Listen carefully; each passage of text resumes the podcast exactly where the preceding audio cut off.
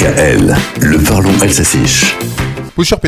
Les Alsaciens étaient aux premières loges hier à la mi-journée pour assister à l'éclipse partielle du soleil. L'éclipse solaire, Fensternis, l'éclipse lunaire, Fensternis. Là, il s'agissait donc d'une éclipse partielle, à un phénomène astronomique visible dans l'hémisphère nord, Unsri.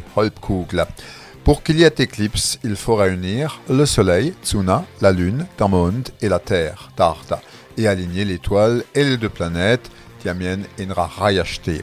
En passant entre la Terre et le Soleil, la Lune a occulté partiellement l'astre,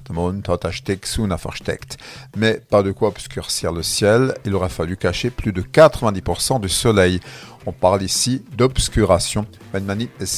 En tout cas, la 16e éclipse partielle du Soleil depuis l'an 2000 aura fait le bonheur des astronomes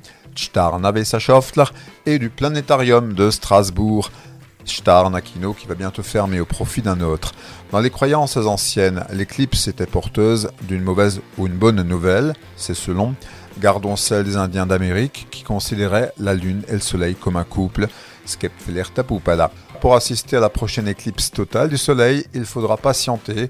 Ce sera le 12 août 2026. En attendant, je m'éclipse à mon tour.